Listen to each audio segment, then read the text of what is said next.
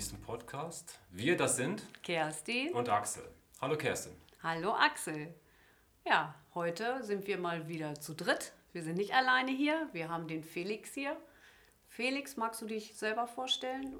Ja, ja, hallo erstmal und vielen Dank, dass ich heute bei euch sein darf. Ja, ich bin Felix, ich bin 43 Jahre alt und ich bin. Sieht viel jünger aus im Übrigen. Ja, das, ja vielen, vielen Dank. Ich bin heute hier, um über ein bestimmtes Thema zu reden, aber ich stelle mich erstmal kurz vor. Ich bin 43 Jahre alt. Man glaubt das kaum, wenn man darüber spricht, dass man mittlerweile schon so alt geworden ist. Und also. Ich bin von Beruf, bin ich Berufsschullehrer im Bereich Wirtschaft und Verwaltung und Sport. Ähm, bin verheiratet, habe keine Kinder, drei Hunde.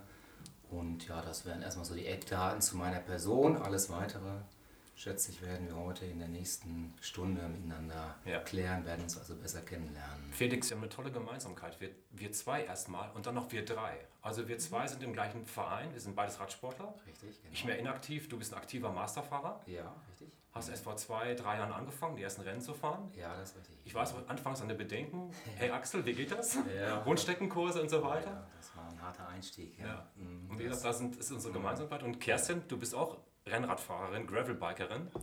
Ja, genau. Ich, ich, ich fahre diese Gefährte. Also nichts mit Wett Wettkampf oder sowas. Aber es macht mir super Spaß, ja, genau. Hm? Ja, und das ist jetzt auch die Zeit. Ich denke mal, wir als Radsportler gehen jetzt von Grundlagen Ausdauer. Wir trainieren jetzt momentan, Februar, März, das geht's, da geht es um Kilometer, da geht es die Beine richtig zu belasten, lang, lange Ausdauerdinger zu fahren. Ja, auf jeden Fall. Und das ist können wir sogar direkt, äh, oder Entschuldigung, ich habe dich jetzt unterbrochen, ne? das wollte ich gar nicht, es fällt mir so ein. Ähm, Sport ist ja der beste Übergang, jetzt einfach mal auch zum Thema zu kommen. Mhm.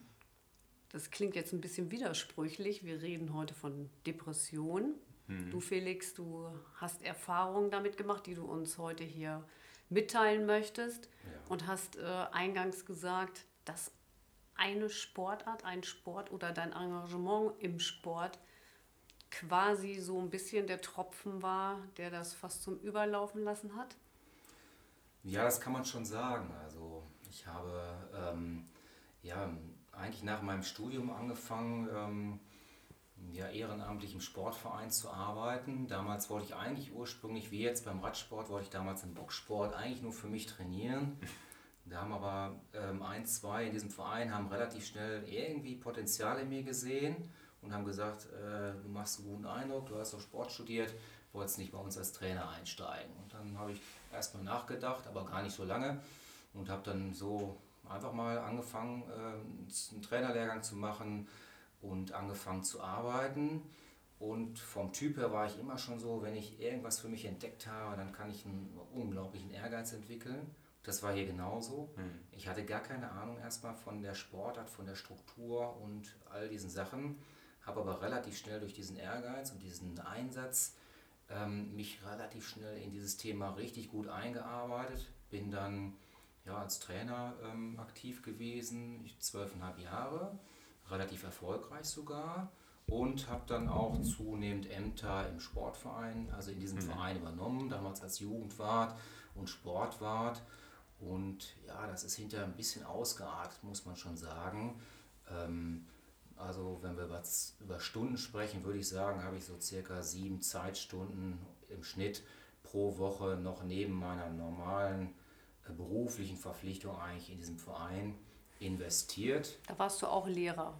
Da war ich auch schon, da mhm. war ich damals noch Referendar, aber später auch Lehrer. Also mhm. da bin ich gerade angefangen, auch im Grunde genommen in den Beruf einzusteigen und habe dann parallel noch dieses diesen Bereich ja, Leistungssport als Trainer und im Vorstand äh, habe ich diesen Bereich noch mit aufgebaut und mich da doch ganz gut jetzt so rückblickend reingesteigert. Felix, du hast mir mal gesagt, irgendwie mhm. mal vor ein paar Jahren, als wir uns kennengelernt haben, ja. dass Boxsport ja auch immer mit Jugendlichen zu tun hat, die, ja, so hast du gesagt, ein wenig vom Rande der Gesellschaft kommen mhm. und dass man die auch ein bisschen mitnehmen muss. Also das ist vielleicht ein bisschen eine Verbindung von deinem Lehrer, da ist man ja auch als Sozialer, ja, als Erziehender Fall. irgendwie unterwegs. Das ist eine Verbindung mit dem Boxsport, dass du da mit Jugendlichen sehr viel gearbeitet hast. Also auf jeden Fall. Und das ist das, was mich auch wenn man so will, ein Stück weit später erschöpft hat. Mhm. Die Menschen, ich habe gespürt, dass diese Menschen mir zuhören, dass sie mir vertrauen, mhm. so wie in meinem Beruf auch.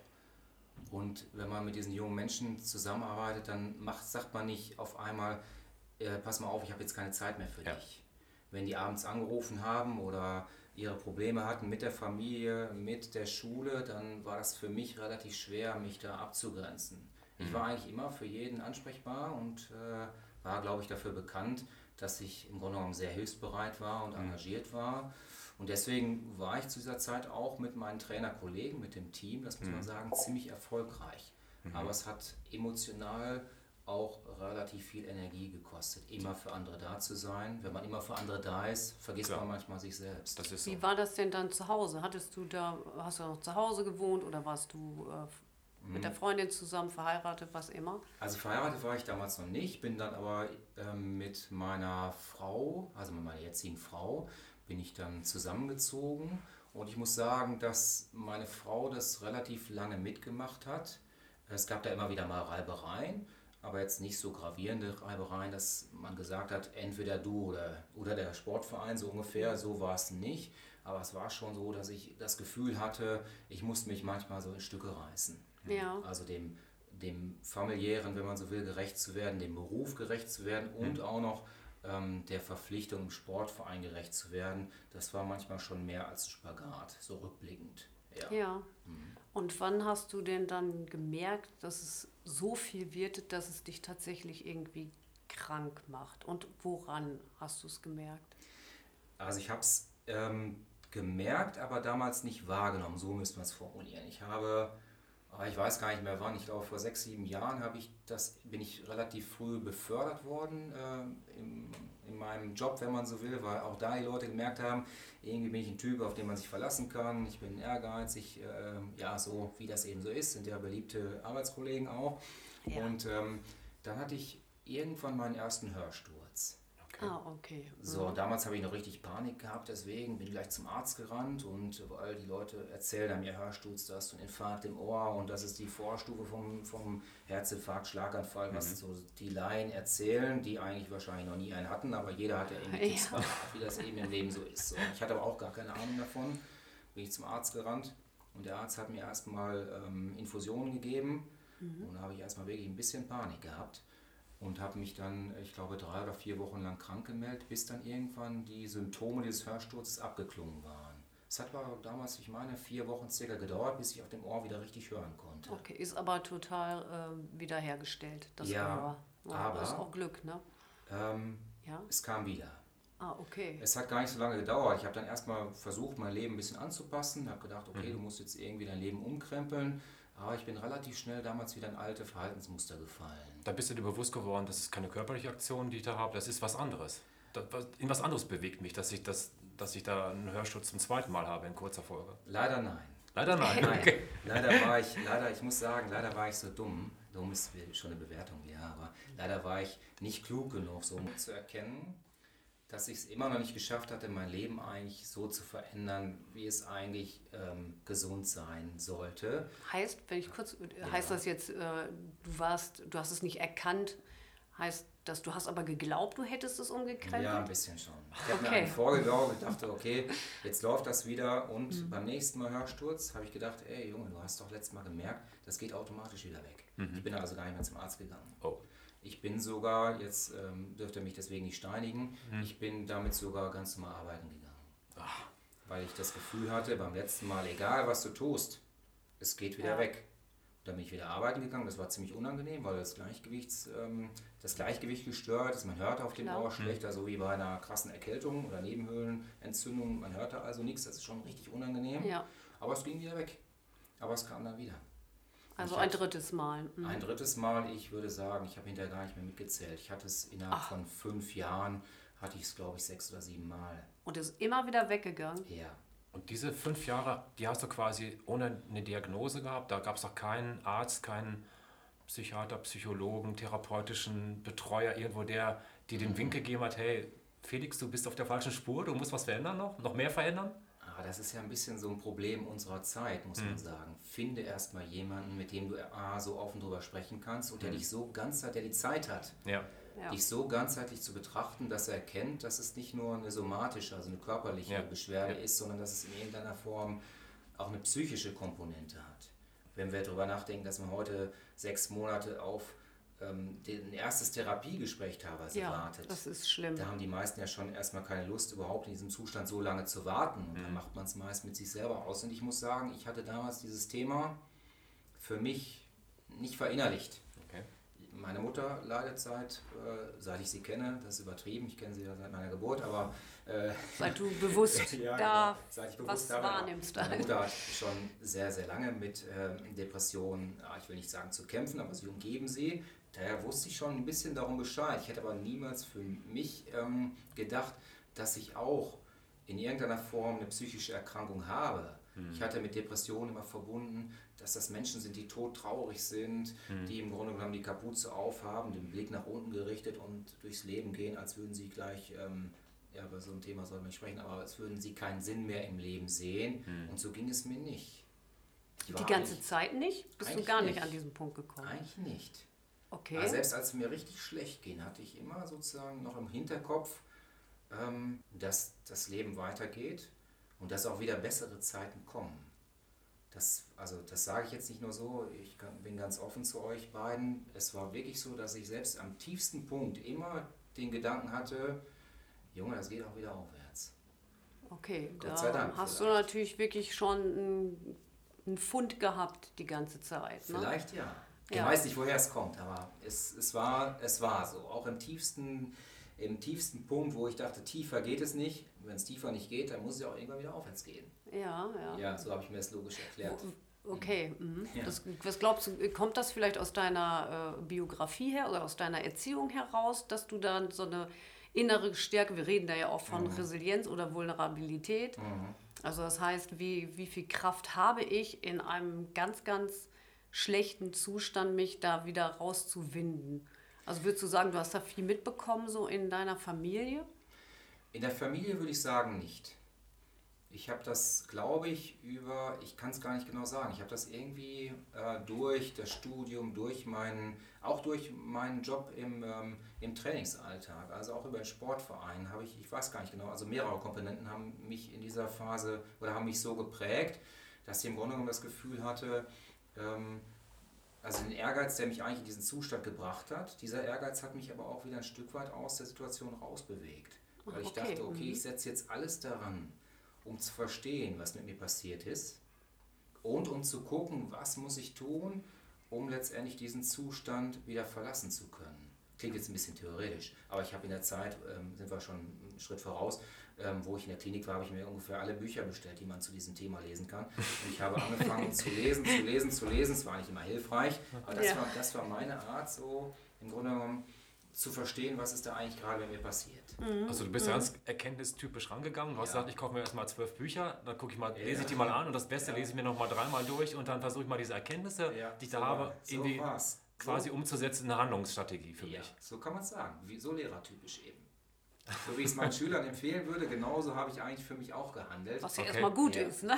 Aber die Leute haben mich, glaube ich, auch bei der Therapie ein bisschen belächelt.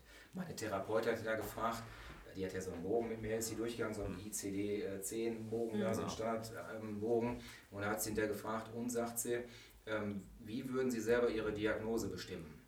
Und da habe ich die Diagnose geliefert und da hat sie gesagt, ja, das stimmt. Okay. Mhm. Ich gehe mal jetzt kurz auf den ICD-Bogen ein, Ja. weil ich Ja. denke, es ist wichtig, dass wir jetzt ganz klar abgrenzen. Wenn ich manchmal Tage habe, montags morgens, ich sage, warum bin ich heute Depri, dann hat das nichts mit der Sache zu tun, Felix, die du erlebt hast oder die Dafür Menschen ganz- erlebt haben, die Depression wirklich haben. Und ganz kurz, wir müssten mal sagen, wir reden hier von der ICD-10, was ist denn das überhaupt? Erklär, Ne? Kerstin. Also, Das. Ja, genau. ja, wirklich mal erklären. Also um äh, das einfach zu sagen, im Grunde ist da abgebildet, äh, wann es sich um welche psychische Erkrankung handelt. Das heißt, es sind alle psychischen Erkrankungen aufgelistet mit Symptomen und dann, ähm, was es eben sein kann. Das ist wichtig. Ja, damit das nicht zu theoretisch ist vielleicht, weil im Grunde genommen dieser, dieser ICD-10-Katalog, da können wir vielleicht auch ein bisschen weg von gehen. Also ich werde häufig gefragt, wie ist das denn eigentlich?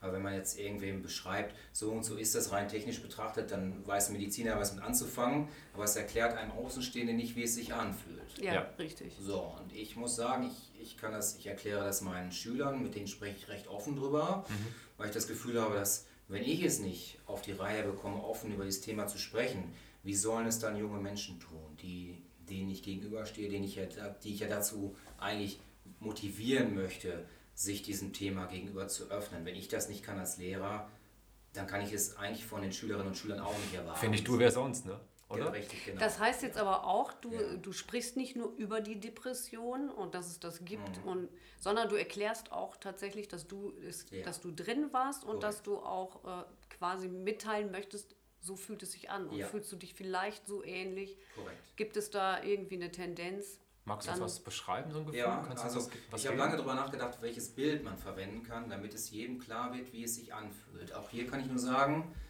das ist mein individuelles Empfinden. Mhm. Das kann sich bei jedem ja anders. Alles, was wir heute besprechen, ist ja nur meine individuelle Sichtweise. Das kann bei jedem anderen vielleicht auch anders sich anfühlen, mhm. aber ich glaube, dass, es, dass viele, die, die jetzt sagen, ich habe das auch, dass sie garantiert Parallelen wiedererkennen. Ja. Also man kann sich das aus meiner Sicht so vorstellen, als würde man auf seinem Handy vielleicht eine Folge bei Netflix streamen wollen. Was mhm. das normale Leben wäre, wäre diese Netflix-Folge, die normalerweise ja. reibungslos gestreamt wird. Das ist das normale Leben vorher. Ja. Und jetzt auf einmal ist das Datenvolumen aufgebraucht. Okay. Das heißt, ich kann nur mit der, mit der verdrosselten, mit der gedrosselten Geschwindigkeit weiter surfen. Das Leben ist aber diese Netflix-Folge. Also du, du lebst verlangsamt, kann man das so sagen? Und das Leben geht in doppelter Geschwindigkeit an dir vorbei? Das so? will ich so nicht sagen, aber ich bin, das, was vorher für mich normal erschien, wo ich dachte, das mache ich, mach ich mühelos, mhm. das funktioniert jetzt nicht mehr. Das ist alles Kraftanstrengung. Ja, auf jeden Fall. Okay. Selbst Einkaufen war anfangs für mich etwas, wo ich dachte, das ist unglaublich stressig. Ich hatte ja damals eine mittelschwere, mittelschwere depressive Phase mit generalisierter Angststörung, so heißt es. Okay. Das heißt, als Begleiterscheinung war diese generalisierte Angststörung dabei. Da muss mhm. man sich so vorstellen, Angst ist ja eine normales, normale Reaktion des Körpers. Und eigentlich gut. Eigentlich ist sie gut, genau, sie schützt uns mhm. vor Gefahren. Genau. Aber diese Angststörung, mhm. wird die Angst zu einem Faktor, der das Leben so krass belastet, dass das Leben gar nicht mehr so möglich ist. Ich mhm. hatte dieses Unbehagen, so selbst beim Einkaufen. Mhm. Ich bin früher gerne einkaufen gegangen, zum Marktkauf, großes Paradies. Mit meiner Frau beim Marktkauf einkaufen ist das Größte für mich. Es gibt so viel Auswahl, es ist eigentlich unglaublich, in was für ein Paradies wir eigentlich leben. Mhm. Aber in dieser Phase, muss ich sagen, war es für mich eine richtige Qual. Herzrasen, äh, Schweißausbrüche, boah, die Beine fühlten sich an, also richtig schwer, so kann man es beschreiben. Also im Grunde genommen etwas, was vorher ganz normal war, hat mich extrem, extrem wow. Kraft gekostet und da haben wir natürlich einen riesen Leidensdruck erzeugt. So muss man sagen. Ja. Darf ich mal fragen, ja. was, was mhm. sind da, oder kannst du dich erinnern, was ist dir da durch den Kopf gegangen in diesem Moment? Ich meine, das ist jetzt, man, man ist ja so in so einer,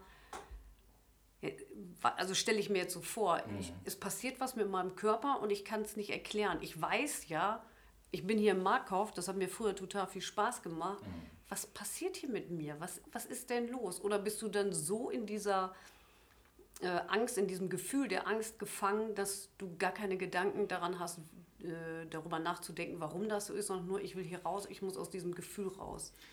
Also da muss man anfangs, bevor ich die Diagnose bekommen habe, hatte ich diese Störung auch schon.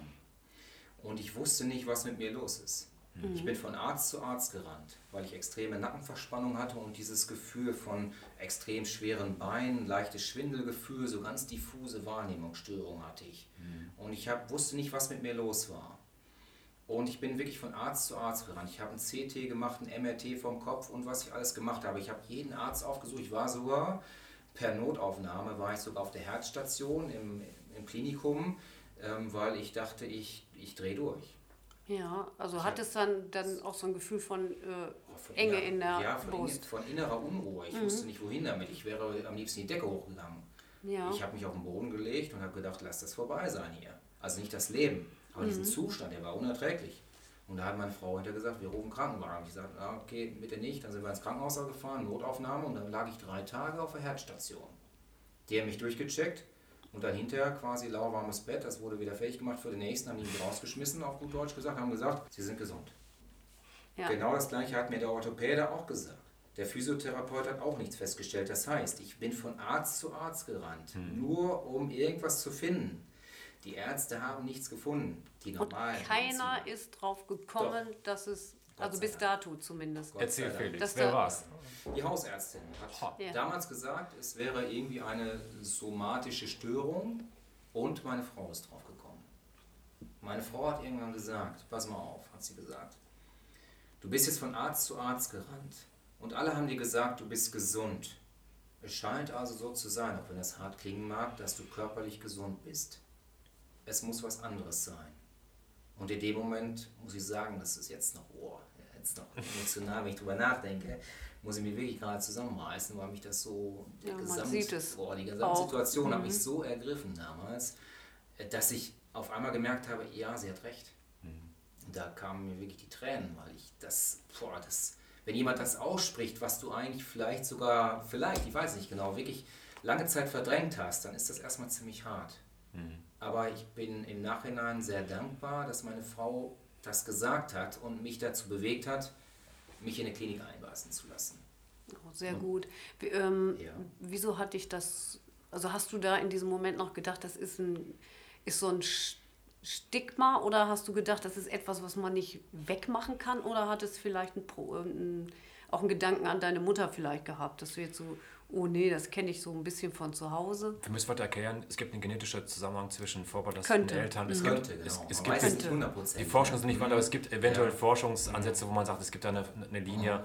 Deswegen die Frage ist richtig dann natürlich. ne? Aber da habe ich gar nicht dran gedacht in dem Moment. Was mir mehr Sorge gemacht hat, ich habe dann gesagt, wir machen Nägel mit Köpfen. Also wir beide haben es entschieden, dass ich nicht erst warte, bis irgendwie ein Therapeut in sechs Monaten mal Zeit hat, sondern ich habe am nächsten Tag gleich in der Klinik angerufen, habe mich da vorgestellt und habe gesagt, ich gehe in diese Klinik. Wow. So, jetzt aber, Klinik bedeutet, Klinik klingt so erstmal so, ja, so neutral. Wir können das ruhig auf den Punkt bringen. Die Klinik bedeutet Psychiatrie. Ja, na klar. So, Psychiatrie hatte ich im Kopf, da sind nur Psychos. Im Sinne von Typen, wie man es kennt von Shutter Island oder was weiß ich, welchen Filmen, die also in der, Zwangs-, in, der, in der Zwangsjacke rumlaufen, in der Gummizelle rumsitzen und ähm, mit allen möglichen Sachen um sich werfen. Das war, mein, das war meine Sichtweise von Psychiatrie. Heute schäme ich mich dafür, dass ich so gedacht habe. Aber zu dem Zeitpunkt muss ich sagen, ich war erleichtert, dass mir jemand anders diese Entscheidung abgenommen hat. Aber ich hatte auch ein bisschen Angst davor, auch ein bisschen, ah, ich will nicht sagen, aber doch ein bisschen habe ich mich vielleicht auch geschämt. Zu Ja, sagen, das dass ich jetzt in die Psychiatrie gehe. Psychiatrie. Das meine ich ja, Ja. mit diesem Stigma, dass man Aber dann schon. plötzlich irgendwas hat, was gesellschaftlich irgendwie also ja, anerkannt Ja. nicht, also sowieso nicht anerkannt so richtig. Und es ist eben so wenig greifbar für die Ist meisten. Menschen. Ne? Keiner kann fühlen, was ist das, wenn der Kopf scheinbar nicht mehr richtig funktioniert. Ne? Ja, das hat mich in dem Moment, ich glaube, eine Mischung war es, aber es hat mich in dem Moment richtig, richtig umgehauen. Ja. Jetzt warst du da in der Psychiatrie und das ging jetzt ja mal nicht am ersten Tag sofort los, dass du gesagt hast, das geht jetzt in eine Richtung, die ich kann ich erkennen. Das ist natürlich auch ein Prozess. Wir reden jetzt hier von Tagen, Wochen, eher von Wochen, Monaten wahrscheinlich.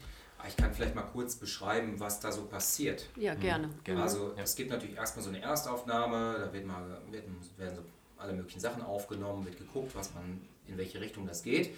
Ähm, die psychosomatische Klinik oder die psychosomatische Abteilung war allerdings voll, also kurzfristig gab es da nichts, weil das natürlich etwas ist, was die Menschen zunehmend beschäftigt und es gar nicht genug Therapieangebote gibt. Da bin ich auf eine gemischte Station gekommen. Gemischt heißt, da ist vom äh, Borderliner bis hin zum ich weiß nicht was alles gemischt, sitzt da quasi morgens am Frühstückstisch und erzählt sich da Geschichten. Und das muss ich sagen, war für mich schon äh, ein Erlebnis, was ich vorher, ich kannte diese Menschen ja gar nicht. Man kannte sie aus der Fußgängerzone. Manche Leute, die auf einmal vielleicht wild um sich schreien oder sonstiges.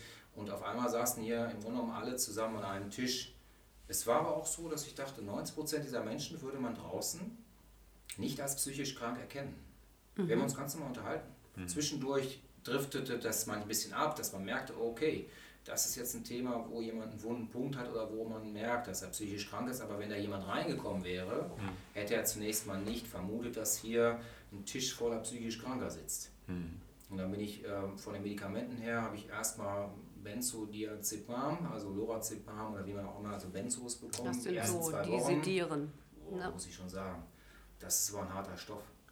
Das ist ja Machen auch ganz schnell abhängig. richtig. Also Also das muss mit ich Vorsicht sagen, zu genießen. Würde ich nicht nochmal nehmen. Kann man ja am Bahnhof auch so kaufen, wenn Leute da äh, Spaß haben, in irgendeiner Form sich aus dem Leben zu beamen. Das Ja. hat mich wirklich richtig aus dem Leben gekegelt. Ich habe, glaube ich, 16 Stunden am Stück geschlafen. Also so sediert, dass du quasi Ja. komplette Ruhe Ja. verspürt hast erstmal. Das war, glaube ich, aber auch der Grundtherapieansatz, jemanden erstmal auf ein Level zu bringen, dass er Der runterkommt, Startpunkt, ja. um dann wieder neu zu starten. Ja. Aber das hat mich richtig aus dem Leben gebeamt und ich würde das auch, glaube ich, so rückblickend nicht normal machen. Wirklich nicht. Ich, hab, ich, bin, ich war, kann mich an einen Moment erinnern, da habe ich noch den Pfleger gerufen. Ich bin nachts auf Toilette gegangen und habe in den Spiegel geguckt und ich dachte, ich sehe einen Zombie. Ich, also ich sah ja aus wie immer, aber ich habe im Spiegel habe ich mich gesehen und dachte, das bist nicht du. Ich Okay, sah- war das, hast du eine Art Halluzination das da? will ich nicht sagen. Ich habe mich schon noch erkannt, dass ich das bin. Aber ich, mir ging es so schlecht von der Wahrnehmung her durch diese Medikamente, dass ich dachte, was Ja, ist okay. denn jetzt mit dir Mhm. los? Also wirklich, ich dachte, ich wäre ein Halbtoter. Wie lange hast du diese Benzodiazepine nehmen müssen? Ich meine zwei Wochen Volldosis und dann wurde es ausgeschlichen, weil danach natürlich, glaube ich, nach zwei Wochen so circa ähm, die Gefahr deutlich ansteigt, dass man davon abhängig werden kann. Mhm. Also es ist Gott sei Dank dann ausgeschlichen worden, Gott sei Dank, und dann wurden andere Medikamente zeitgleich eingeschlichen, wenn man so will. Mhm. Und dann gab es Hm. wieder Stimmungsaufheller oder? Richtig, dann gab es ja die, also die Hypothese ist ja so, wenn jemand Depressionen hat, sagt man, das ist eine Theorie, die ich so im Kopf habe, bei Depressiven ist der Serotoningehalt im Gehirn niedriger als bei Menschen, die keine Depression haben. So, jetzt habe ich Serotonin-Wiederaufnahmehämmer bekommen, muss man jetzt nicht so kompliziert machen, aber die versuchen ja in irgendeiner Form, ja, dieses Serotonin länger im synaptischen Spalt, also eigentlich länger im, man kann es einfach sagen, länger im Stoffwechsel im Gehirn zu behalten. Genau, es ist ein bisschen, So, ganz jetzt müsste man das ganz grob erklären. Das spielt sich auf jeden Fall alles im Gehirn ab, sind Richtig. Botenstoffe so. Ja. Und äh, ja, da werden Informationen eben von A nach B durch den Körper geleitet. Vielleicht so ein bisschen vereinfacht zu Richtig. erklären. Wir werden, äh, wir werden ein bisschen was verlinken dazu, damit man das noch genauer erklärt bekommen dann. Ja, und ich muss sagen, ich- so im Nachhinein weiß ich nicht genau, ob diese Medikamente wirklich geholfen haben. Anfangs habe ich nichts gemerkt, so dass ich irgendwas verbessert habe. Meine Stimmung war tendenziell gar nicht schlecht, aber ich konnte mich extrem schlecht konzentrieren. Das waren jetzt aber die Stimmungsaufheller, die du dann Richtig. bekommen hast. Ich habe abends was bekommen, ähm, habe ich, ähm, ja, die Marke muss ich jetzt nicht nennen, aber abends habe ich was bekommen, was im Grunde genommen ein Stück weit sediert. Und morgens habe ich was bekommen, ähm, was ein Stück weit mich wieder antreibt, also was eine stimmungsaufhellende Wirkung hat. Ja. Antidepressiva. Genau, richtig. Ja. Mhm. Und die nehme ich bis heute auch noch in einer ganz geringen Dosis, weil ich mehrfach versucht habe, die auszuschleichen. Und dieser Versuch des Ausschleichens, der ist mir nicht gut bekommen. Nicht im Sinne von, dass mir dann richtig, also dass ich dann die Depression zurück war oder wie auch immer, aber das Ausschleichen ist aus meiner Sicht gar nicht so einfach. Also man sagt zwar, dass man davon nicht abhängig wird. Es gibt keine Abhängigkeits... ähm, Keine körperliche Abhängigkeit. eigentlich nicht. Trotzdem gibt es Absetzungserscheinungen, so muss man es formulieren, die schon ziemlich heftig sind, ehrlich gesagt. Ich habe es also zweimal versucht und es ist so, dass ich gar- richtig krassen Schwindel bekomme. Mhm. Also Autofahren, arbeiten könnte ich damit nicht. Wenn mir jetzt jemand sagen würde, in zwei Wochen ist das vorbei, dann würde ich sagen, mache ich das.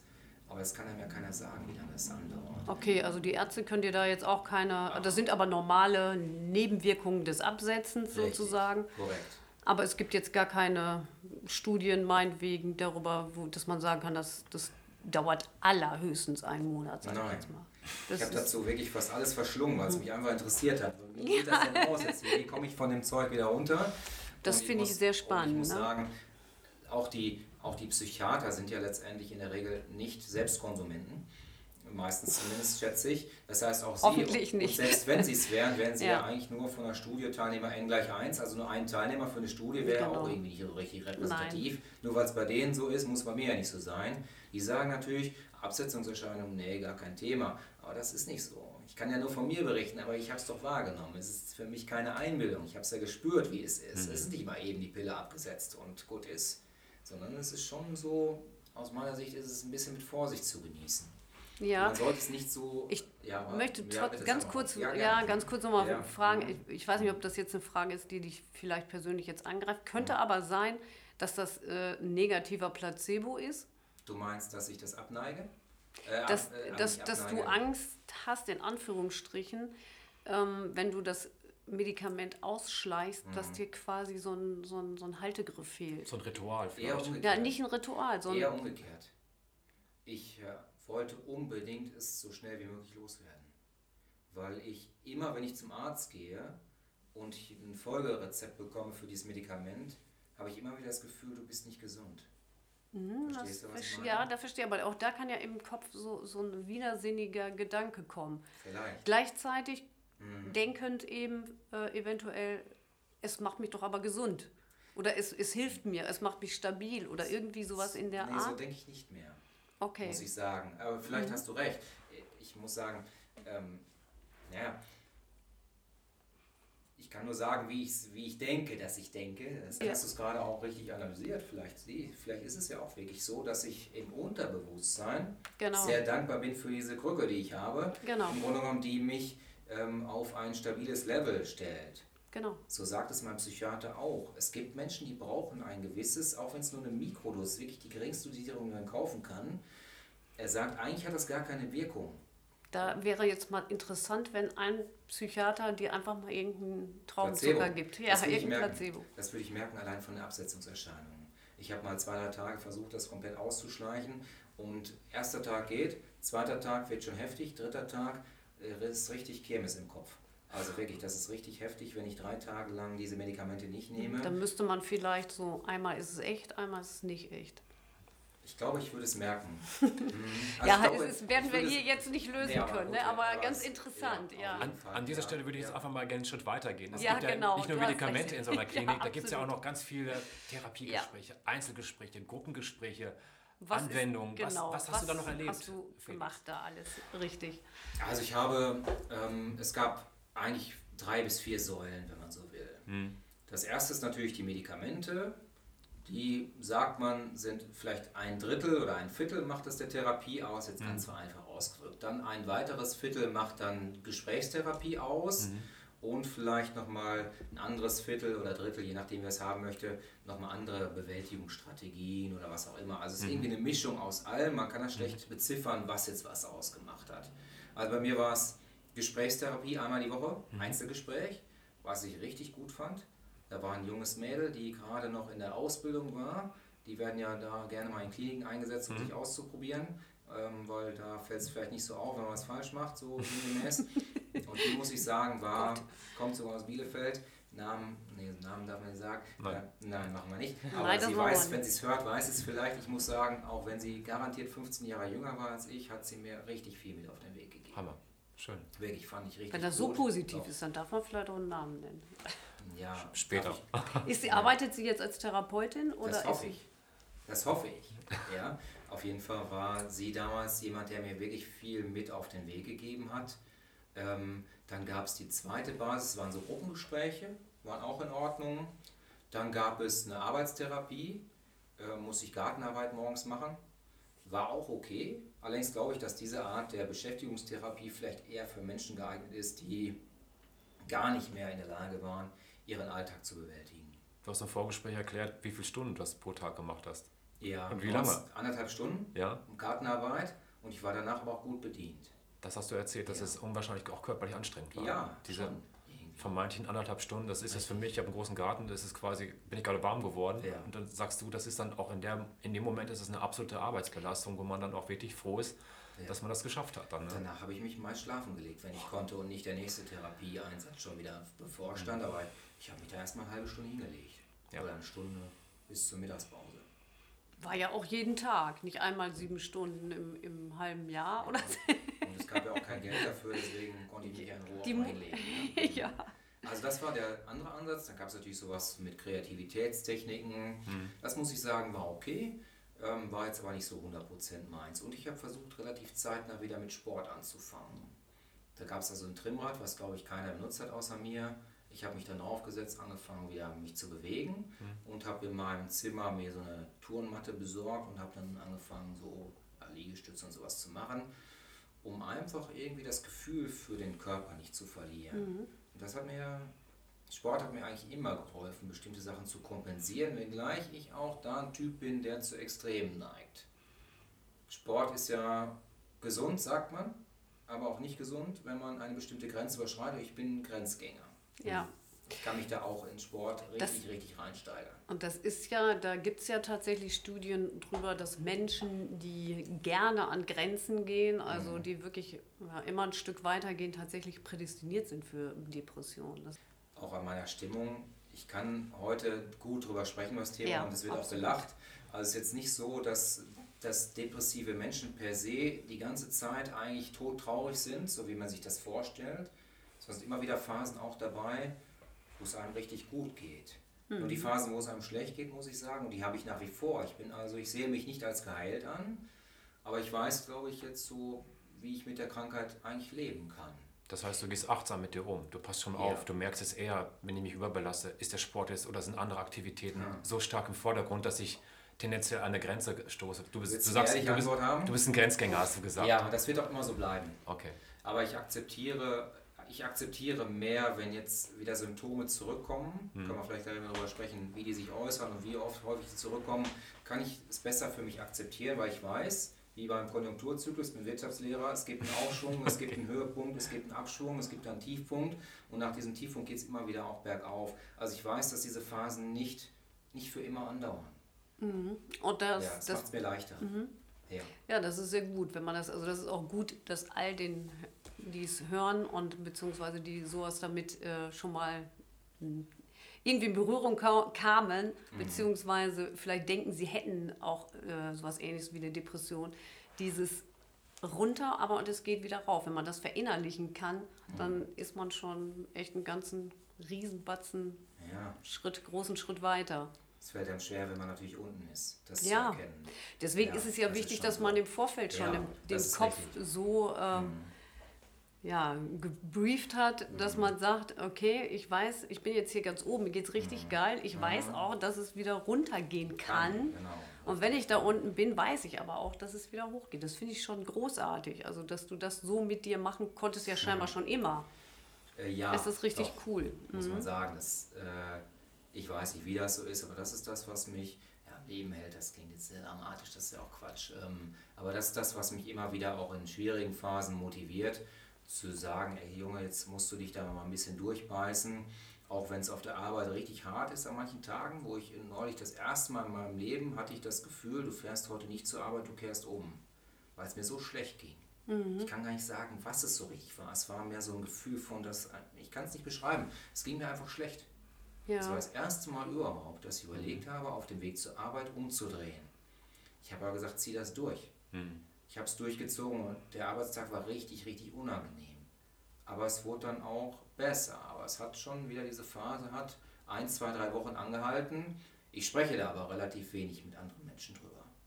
Okay, ist das deine Strategie? Ist das hilfreich? Äh, so dass du, also, oder würdest du sagen, eigentlich wäre es besser, ich würde mit jemandem drüber sprechen? Ähm, das ist so wie heute. In diesem Rahmen finde ich das gut, darüber zu sprechen, weil hier sich Leute reinklinken, die sich für das Thema interessieren. Was ich persönlich aber nicht mag, ist, wenn manche Menschen dieses Thema oder bestimmte Themen für sich so gepachtet haben.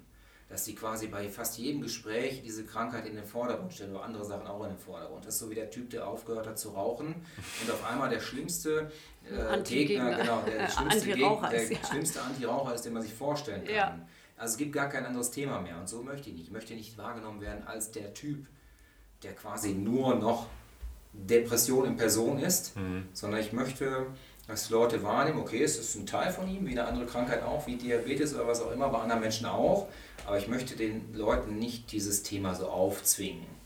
Das ist mein Ding. Wenn mich jemand fragt, bin ich sehr offen, spreche da so wie heute auch mit euch drüber. Aber es ist nicht so, dass ich mit dem Thema hausieren gehe, weil ich das Gefühl habe, dass auch nicht jeder damit umgehen kann. Und es ist ja auch ein bisschen was Privates, ehrlich gesagt. Absolut. Hm, Ich dachte jetzt einfach so in diesem Zusammenhang Schule, also Mhm. deine Arbeit. Und du sagst eben, ich hatte jetzt mal wieder so drei Wochen, äh, oder du hattest dann mal wieder drei Wochen, wo du gesagt Mhm. das hast, ich gehe ich eigentlich gar nicht gerne Das hin. erzähle ich. Und das, man merkt es dir dann auch nicht an. Ich glaube nicht.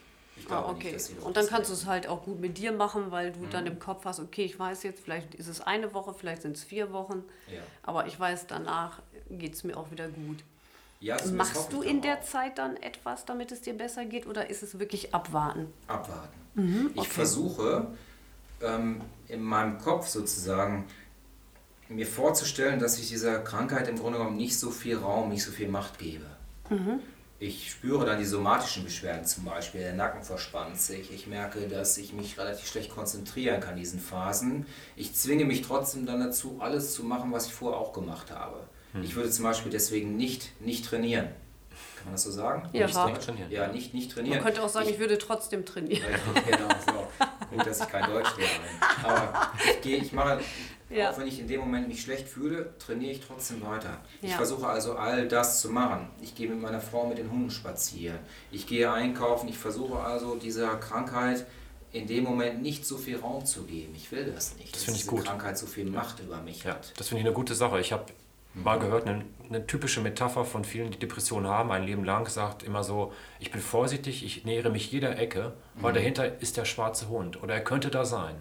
Und diese Achtsamkeit, mhm diese Vorsicht, also mein Leben, ich bin vorsichtig mit meiner Euphorie und ich strahle mhm. nicht so viel aus, weil es könnte ja sein, dass hinter der nächsten Ecke dieser schwarze Hund auf mich wartet. Das habe ich als Bild mal mitbekommen vor einigen mhm. Jahren und das finde ich unwahrscheinlich erschreckend, dass man, man muss lebenslustig rangehen.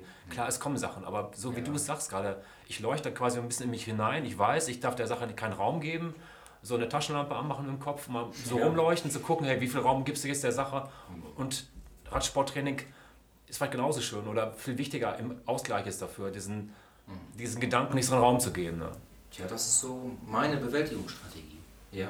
Mhm. Gib, nie, gib nichts und niemandem so die Macht über deine eigene, über deine eigene Persönlichkeit, wenn man so will. Mhm. Weil wenn ich mich damit mein ganzes Leben lang immer wieder beschäftige, dann gebe ich ja dieser Krankheit so viel Raum. Mhm. Und dieser Raum, der wird ja genommen von dem Raum, den ich eigentlich für schöne Sachen habe. Korrekt, richtig. Ja. Ich finde das ganz klasse. Ich habe so einen Spruch mal drauf, gib dein Gehirn nie beim Fahrer ab, vorne im ja. Bus, sondern Doch. lenke dein Gehirn selbst. Korrekt. Setz dich nicht in die letzte Reihe des Sitzes rein und sag, alle anderen sind dafür verantwortlich, dass dieser Bus gelenkt wird. Nein, ich kann mein Leben ja selbst lenken, kann selbst in die Hand nehmen und mhm. wenn ich das nicht möchte, dann setze ich mich in die letzte Reihe und lese Comics. Und dann das passiert das, was passiert, dass andere für mich lenken. Das ja. ist sogar auch eine gute Überleitung zu dem, was ich so im Leben geändert habe. Mhm. Von meiner von meinem, heutzutage würde man Mindset sagen, so mhm. Deutsch, aber von meiner Einstellung. Ich habe versucht, ähm, Sachen, die in der Vergangenheit passiert sind, abzulegen. Im Sinne von, das ist die Vergangenheit, die Vergangenheit ist passiert, die kann ich nicht mehr ändern. Mhm. Ich versuche eigentlich nach vorne zu schauen. Und ich habe in der Phase, wo ich in der Klinik war, habe ich relativ viele andere Menschen für meinen Zustand verantwortlich gemacht. Okay. Ich bin so und so aufgewachsen, ich habe die und die Sozialisation erfahren und und und. Deswegen bist du jetzt hier. Das ist ja der Klassiker, der Fehler ja. nicht im Außen. Ne? Andere sind schuld. Genau. Das, das ist ja, ja so genau. Also es, es, ist nicht ganz von der Hand zu weisen. Es, die sind nicht schuld. Es ist nicht schuld. Es ist nur eine Ursache. Ja, richtig. Genau. Umständen sind sie wirklich mit dafür verantwortlich, ohne Schuldzuweisung. Ja. Genau. Aber sie haben Sozialisation funktioniert ja so, dass andere Menschen, die Eltern, die Großeltern, die prägen einen nun mal. Das, das ist nun mal so. Das ist so. Mhm. Nur meist machen sie das ja auch nicht mit böser Absicht. Aber es ist gut, so wie du diese Strategie hast. Also mhm. ich würde sagen, es ist gut auf jeden Fall. Du hast es da hinten abgelegt, du hast gesagt, okay, das war so. Ich ja. weiß auch, das ist der Grund dafür, dass es mir vielleicht schwerer gefallen ist, Doch. mich abzugrenzen. Mhm.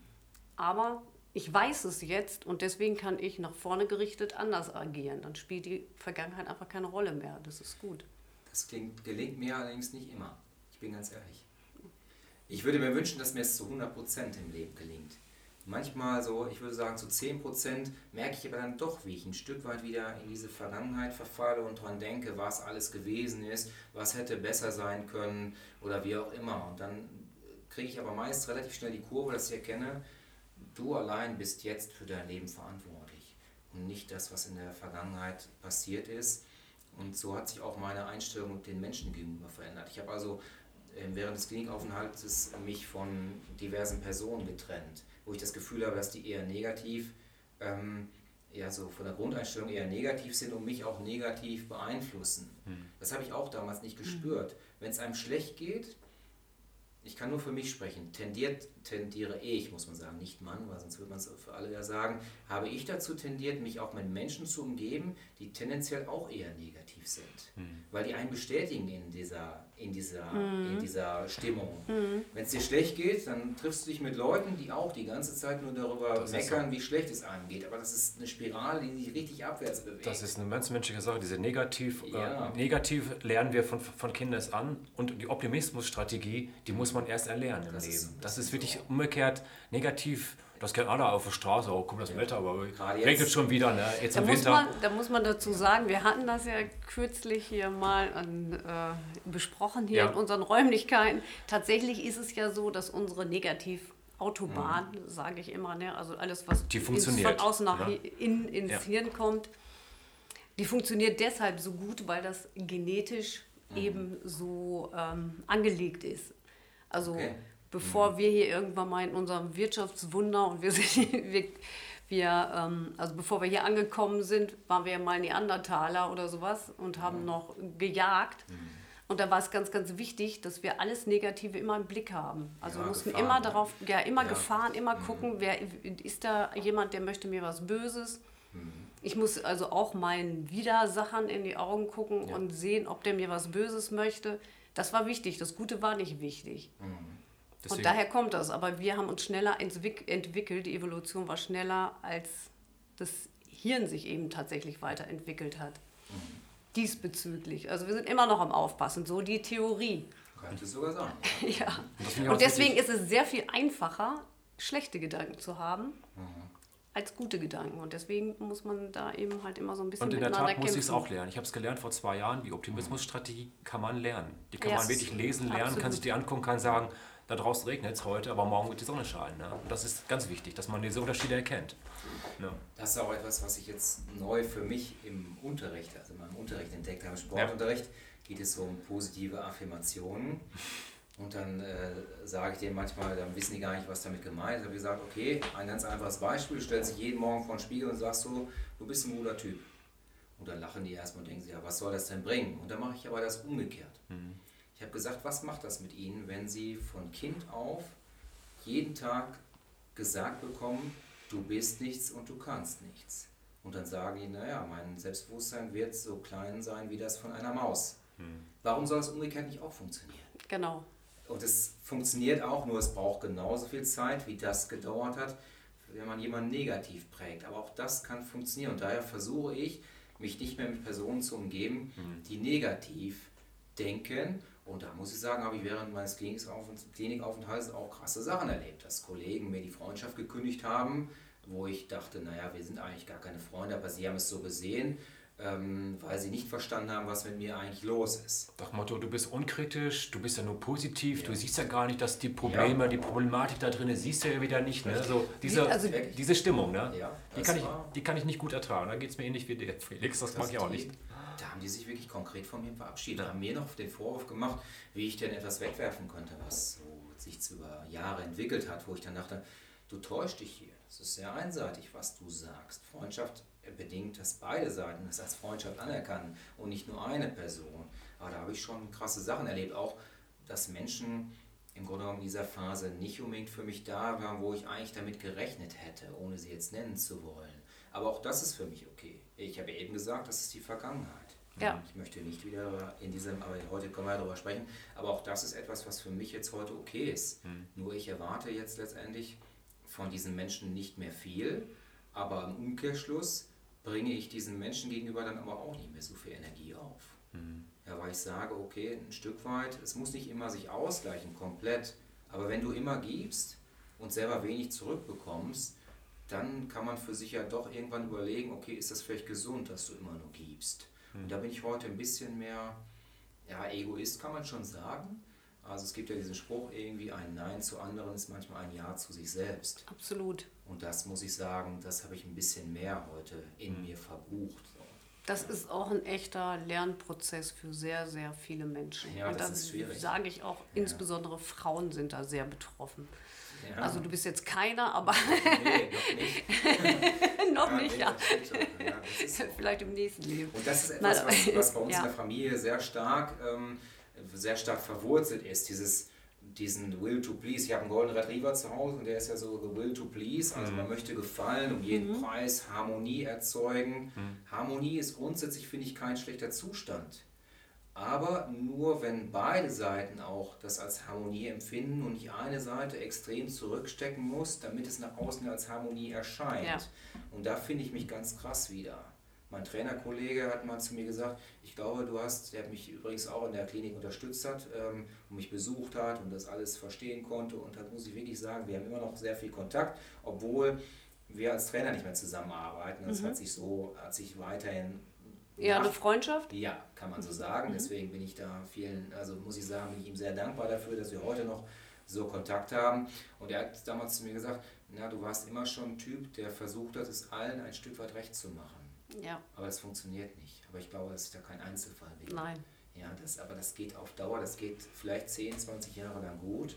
Aber irgendwann bricht dieses Konstrukt zusammen, weil du dir selbst nicht mehr gerecht wirst. So ist es. Das ist das Schlimmste daran. Ja. Ne? Dein, eigen, dein Selbstbild, ja. das wird erst gar nicht aufgebaut. Es bleibt da irgendwo auf der Strecke liegen, weil du überhaupt niemals lernst, wer du eigentlich bist, weil du dich nur mit anderen Menschen beschäftigst. Leider ja. Für manche ja. ist es auch eine Therapie, sich nur mit anderen zu beschäftigen.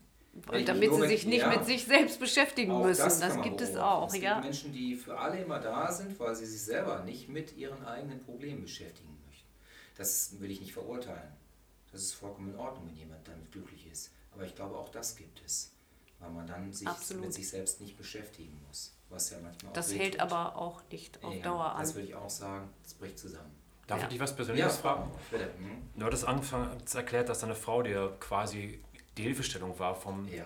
somatischen in das psychische, so quasi da zu wechseln. Mhm. Hat das eure Beziehung jetzt über die vielen Jahre verändert? Ist das eine besonders innige Beziehung geworden daraus. Also ich denke mal, ich denke mal, eine Frau, die einen da unterstützt, mitnimmt, über Jahre das mitträgt, ähm, an deiner Seite gestanden hat, hat das euer Verhältnis zueinander, eure Beziehung nochmal irgendwie gestärkt, verbessert oder nochmal anders darstellen lassen, außer so einer typischen Paarbeziehung? Oder kann mir das, ich stelle mir das jetzt ganz anders vor, wenn jemand doch so nah an meiner Seite ist und so viele Jahre mich begleitet, das muss doch was besonders Schönes sein.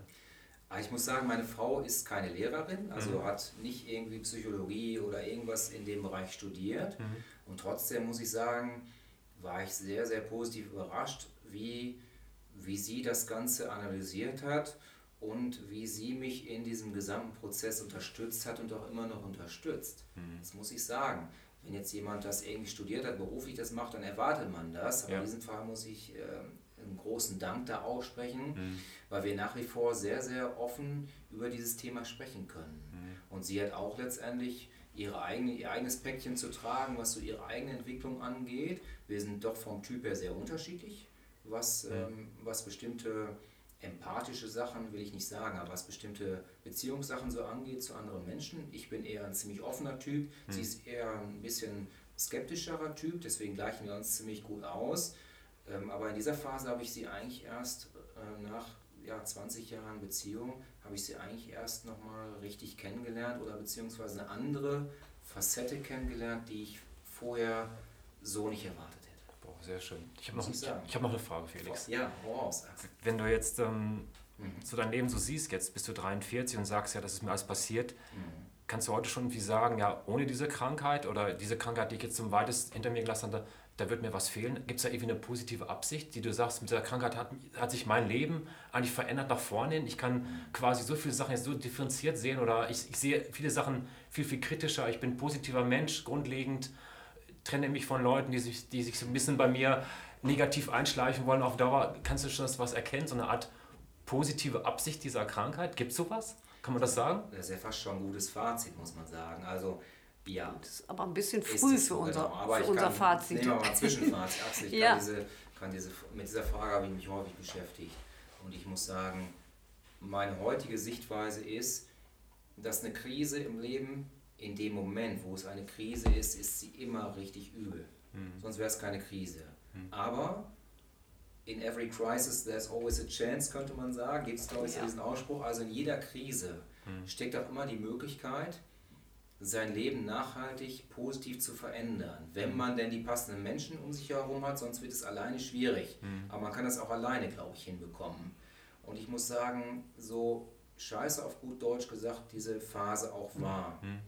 Ich habe ja zum Beispiel auch gedacht, boah, schaffst du deinen Job wieder? Kannst du wieder in deinen Job einsteigen? Klappt das? Wirst mhm. du vielleicht berufsunfähig? Man weiß das ja alles. Ich wusste es mhm. wirklich nicht.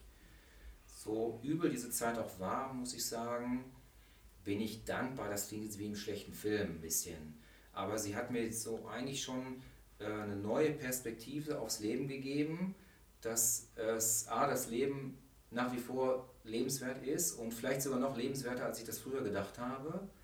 Und dass jede Krise eigentlich die Chance eröffnet, sein Leben neu zu orientieren hm. und neu aufzustellen in Richtung, wie willst du dein Leben eigentlich wirklich führen. Hm. Das habe ich vorher, glaube ich, relativ lange vergessen. Ich war sehr fremdgesteuert. Und vielleicht musste es so krass sein. Hm. Der Mensch ändert sich, glaube ich, erst, wenn der Leidensdruck groß genug ist, dass er dazu gezwungen wird, etwas zu verändern. Hm.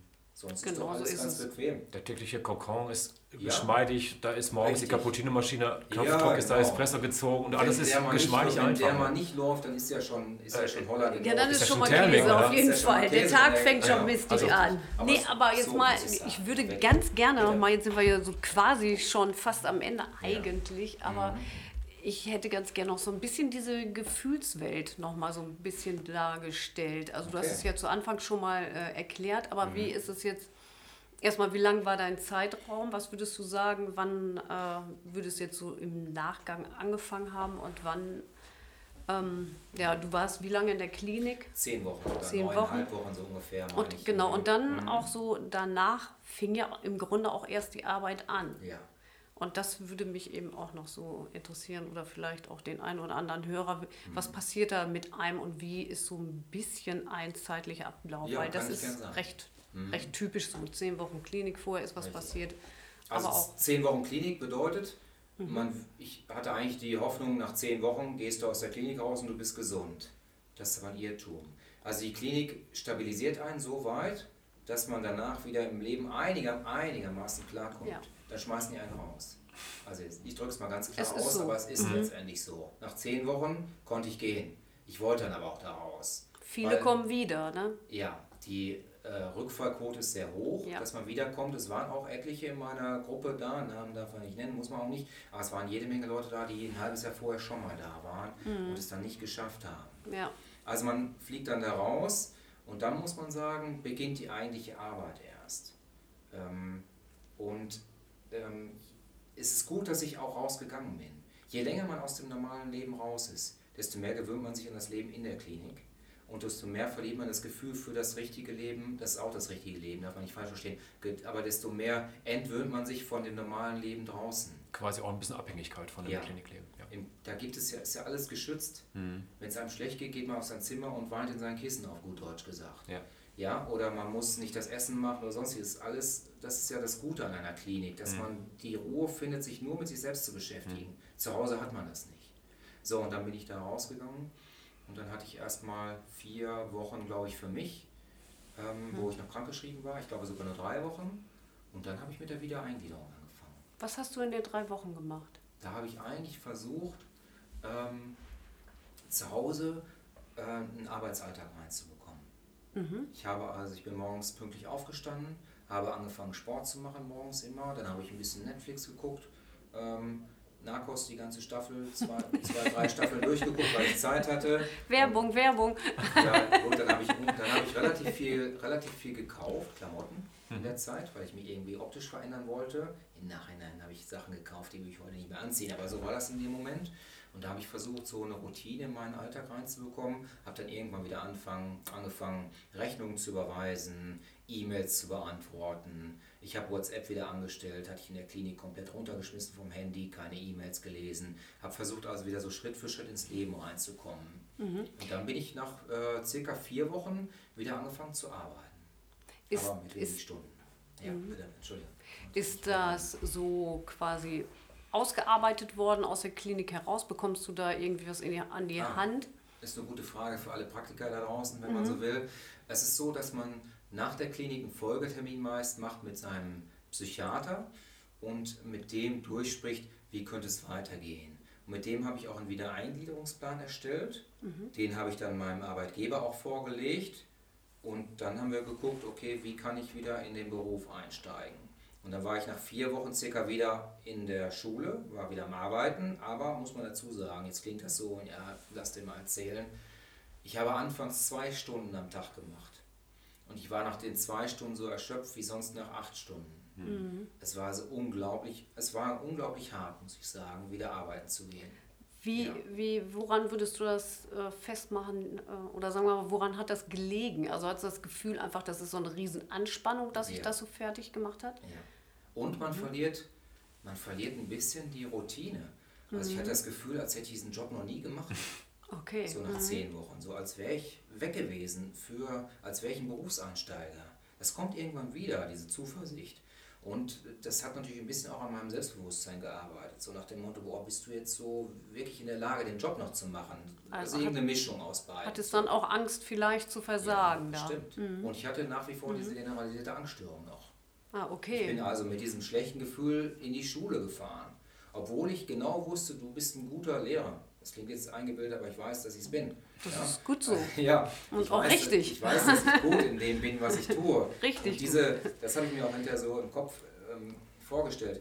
Warum sollte das, was du über Jahre aufgebaut hast, warum sollte das innerhalb von zehn Wochen weg sein? Das war meine Sichtweise. Mhm. Das kann nicht weg sein. Ich war ja nach wie vor intelligent, empathisch, all diese Sachen, die sind nicht weg durch die Depression, durchs Burnout. Also, ja. Aber es war so wie ein Anfänger. Und ich war unglaublich unter Spannung. Ja. Also es war wirklich richtig, richtig stressig. Ich war danach richtig fertig nach diesen zwei Stunden Unterricht. Zwei Stunden ist lächerlich.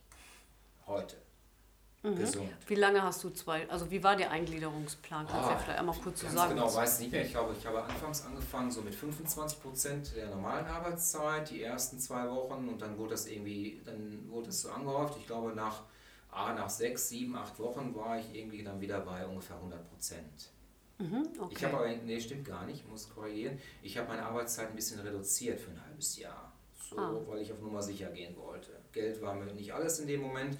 Und da habe ich gesagt, okay, machst du ein paar Stunden weniger. Habe das dann aber irgendwann äh, wieder aufgestockt auf 100 Prozent. Und da bin ich jetzt auch seit, weiß ich nicht, anderthalb Jahren wieder, zwei Jahren. Ja. Das heißt, das Ganze ist in etwa jetzt zweieinhalb Jahre, drei Jahre. Das war 2019. Mhm. Also September 2019 bin ich in die Klinik gegangen ähm, das ist also jetzt, es ist zwei, so circa zwei Jahre her. Mhm. Ja, zwei, drei, nee, drei Jahre, entschuldige. So zweieinhalb. Zweieinhalb. Ja, genau, mhm. so lange ist das her. Ja. Mhm. So. Würdest du sagen, das war eine, gut, eine gute Entscheidung, dass du das ein halbes Jahr jetzt proaktiv äh, erstmal reduziert hast? Mhm, würde ich schon sagen, ja. Mhm. War, also da muss ich sagen, die Arbeit hat mir Spaß gemacht und die Arbeit hat mir immer wieder so ein Selbstbewusstsein zurückgegeben. Ich habe gemerkt, boah, das klappt.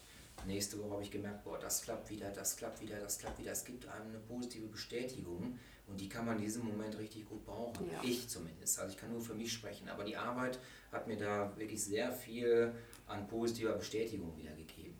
Ja. Jetzt bist du ja auch mit anderen depressiven Menschen wahrscheinlich ja. da zusammengekommen. Also ich erlebe dich hier als super reflektiert und mhm. hast ganz, ganz viele, ja, ich, ich nenne das einfach mal so Werkzeuge, von denen du jetzt immer mhm. sprichst. So, ich weiß, dass ich wieder hochkomme und äh, ich habe mich jetzt so von dem, was mich negativ beeinflusst, habe ich mich getrennt und solche mhm. Dinge. Also du machst sehr viel immer mit dir aus, im positivsten Sinne. Also du mhm. kannst den, den Dingen immer etwas geben, wo du sagst, das ist jetzt zwar doof, aber mhm. ich weiß, ich, es wird auch wieder anders. Mhm. Hast du das bei den anderen auch so erlebt? Mm, nein, bei den meisten nicht. Das ist, wäre jetzt auch meine Annahme gewesen. Ich will das aber auch nicht verurteilen, weil ich will, Nein, kann, ich kann für mich ja auch nicht sagen, ob es mir nicht auch irgendwann mal so geht. Das weiß ich nicht genau. Da scheinst du ja der Typ grundsätzlich erstmal nicht für zu sein. Ich finde ja. das ganz spannend. Mhm. Du hast aber das nicht von irgendwem mal so gehört oder hast äh, diese Dinge, das, ist, das kommt auch von dir heraus, weil du dich mit dir beschäftigt hast dann mhm. irgendwann und hast auch gesagt, es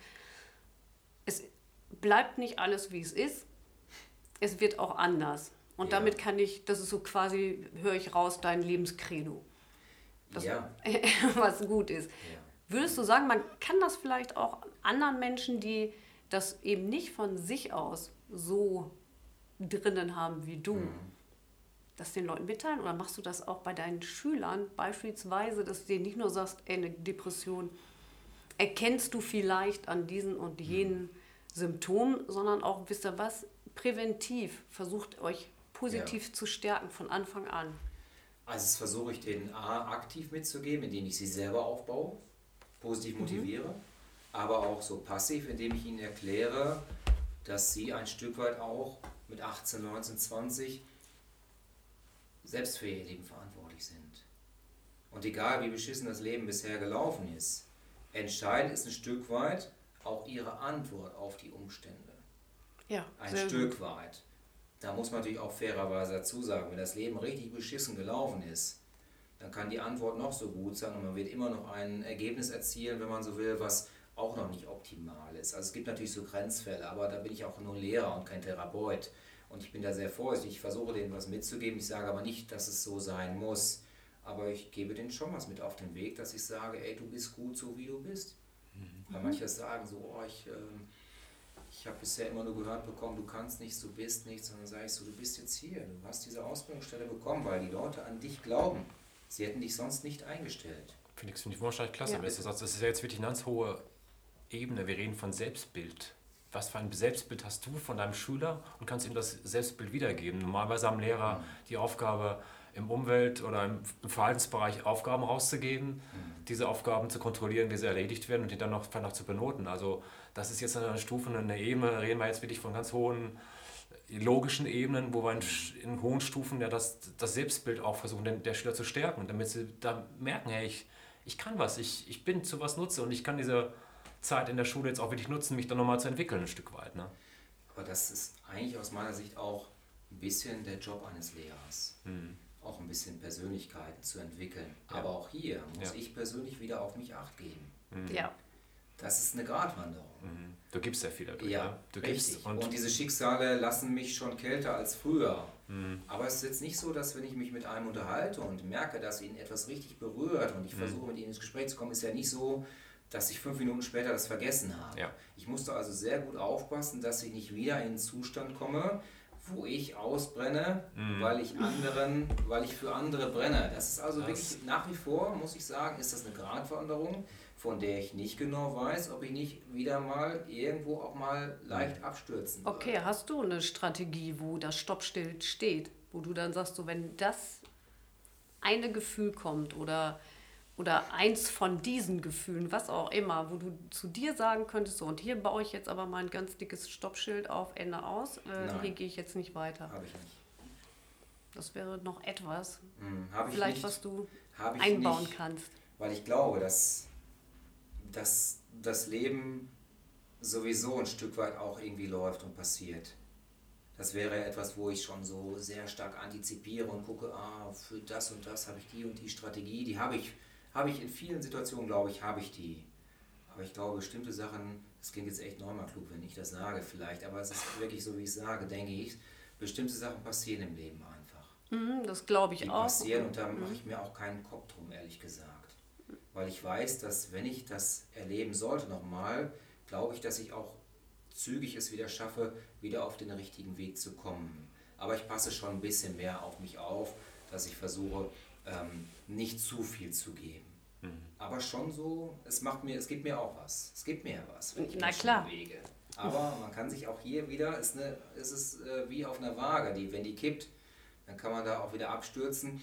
Nur auch hier, nur ein gesunder Lehrer ist ein guter Lehrer. Ist ja egal in welchem Beruf. Ob Lehrer, ob Bauarbeiter, ob Polizist oder wie auch Spielt immer. überhaupt gar keine Rolle. Richtig, genau. Nur wenn du gesund bist, kannst du auch in deinem Beruf und auch in deinem privaten Umfeld. Genau, und da würde ich fast einhaken und einfach mal behaupten, du hast doch ein Stoppschild, Vielleicht. auch wenn du das vielleicht jetzt nicht äh, so benennen könntest, wie ich das, äh, ich sage jetzt mal, erwartet oder verlangt habe. Aber wenn du schon sagst, ich weiß, ich komme da wieder raus, irgendwo da, wie tief diese Senke auch sein mag, ist dieses Stoppschild, wo du wieder nach oben Da kommst. hast du, glaube ich, das ganz gut analysiert. Ich denke schon, dass ich es irgendwo habe im Kopf. Ja.